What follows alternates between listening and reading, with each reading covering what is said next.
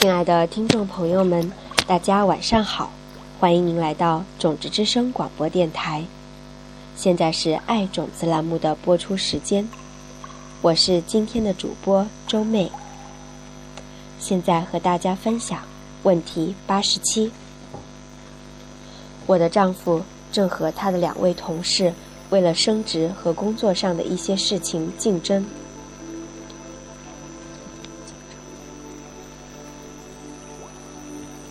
结果我们在一起的大部分时间，我似乎都得听他讲述那两个同事有多么的不好。我见过他们几次，感觉他们挺不错的。我该怎么做才能停止不得不听我丈夫一直说别人坏话的种子呢？光明问我这个问题的时候，我们正站在中国万里长城的顶端，位于天津。离北京不远的那段长城，她的丈夫宝昌正在我们前方不远处城墙上的瞭望台上跟我们招手。听到这个问题，我为找到一个不需要爬上那陡峭阶梯的理由而暗自欣喜。我们靠在墙垛上欣赏着悬崖和一些我所见过最险峻的绿油油的山峰。实在无法想象，十五世纪时，人们是怎么把成千上万的巨石拉到这个地方，并筑起长城。我会给你一个算是比较玄妙的答案。我回答说：“这样可以吗？”光明点头说道：“只要我可以运用到现实当中，就没问题。”我完全同意你的看法。所以你听说过“道”对吧？我根据中文的传统发音说“道”这个字，而很多西方人会读成“套”。关于这一点，我们在问题五十八也有谈过。我知道《道德经》，他回答道，指的就是西方人称呼为《道德经》的书，那是关于道方面最出名的一本书，在中国。我们读中学的时候，这是必学的内容。我们学习了一些，道是方法，而德就是美德，经则是指经典。那何谓道？何谓方法？光明想了一会儿，然后脑袋灵光一闪。嗯，虽然我从未这样想过，但假设你从金刚体系的观点来看。你可以说，尊崇美德就是方法。怎么说呢？我的意思是，尊崇美德是生活的方法，是实现生活中愿望的方法。举个例子，如果有人要找男朋友，那他们就得通过帮助一个孤独的人种下男朋友的种子，而这就是美德，一个善举。好，现在人们常说顺道而行，那又怎么用在这个例子里呢？光明比上次想了更长一段时间，然后打了个响指道：“我想我明白了，有一种错误的方式来处理生活中的事情，而错误的原因在于它不奏效。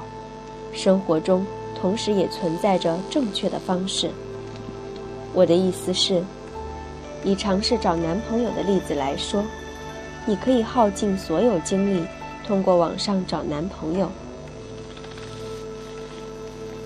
或是尝试忍受在一个烟雾缭绕的夜总会里泡上一个星期，而这些都是错误的方法，或者说，这就不是所谓的道。那什么是你所谓的方法？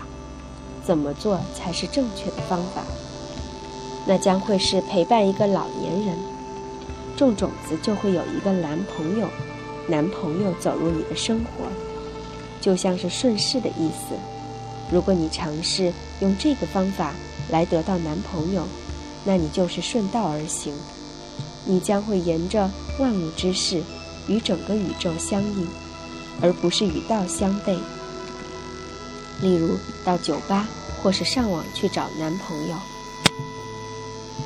完全正确，而当你随顺宇宙自然规律，通过善待他人、品行端正来实现愿望，那么整个生命将会变得更加轻松愉悦，生活将会容易得多，且时刻充满着喜悦。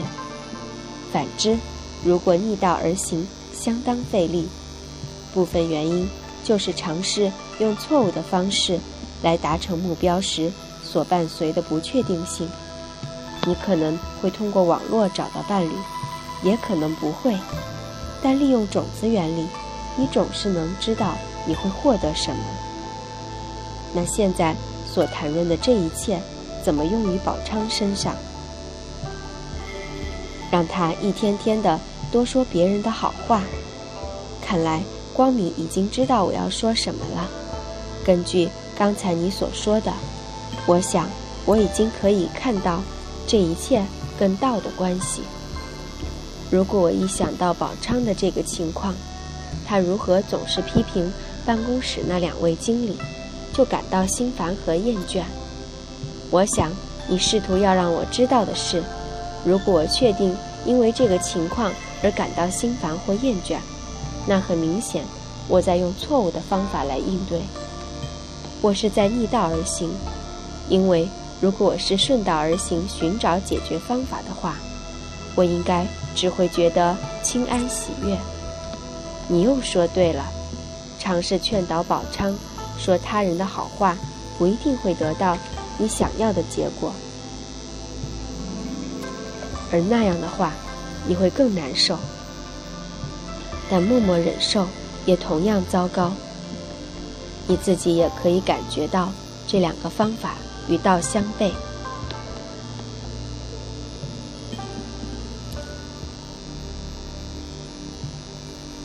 那么你觉得该如何顺道而行呢？特别是如果道的意思是美德或善行。光明会意的点头。那我就要种一些好种子，才能看到宝昌多说一些正面的话。也就是说，我自诩必须多做一些善事好事。我得好好下一番功夫。例如，跟同事或我们的女儿说起别人时，多说别人的好话。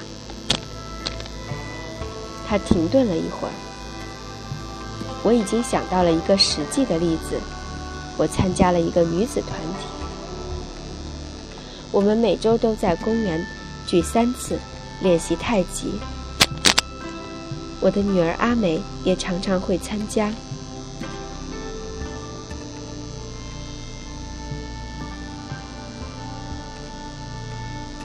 通常在活动结束后，我们都会聚集在大树下，聊聊生活中的大小事。我想有时候我们会说我们认识的某其他女人的闲话。而阿美通常也在场，我想她应该全都听到了，而这一切很可能困扰着她，就像宝昌的抱怨如此困扰着我一样。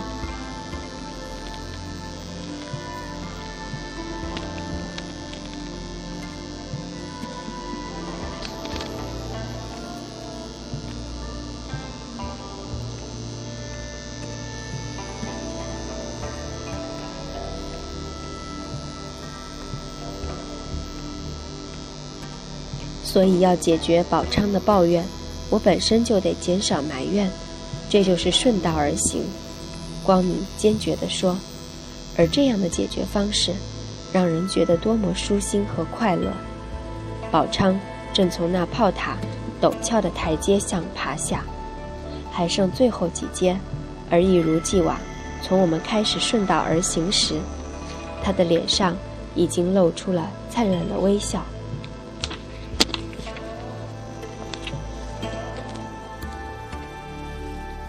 好了，关于问题八十七就分享到这里，结束了。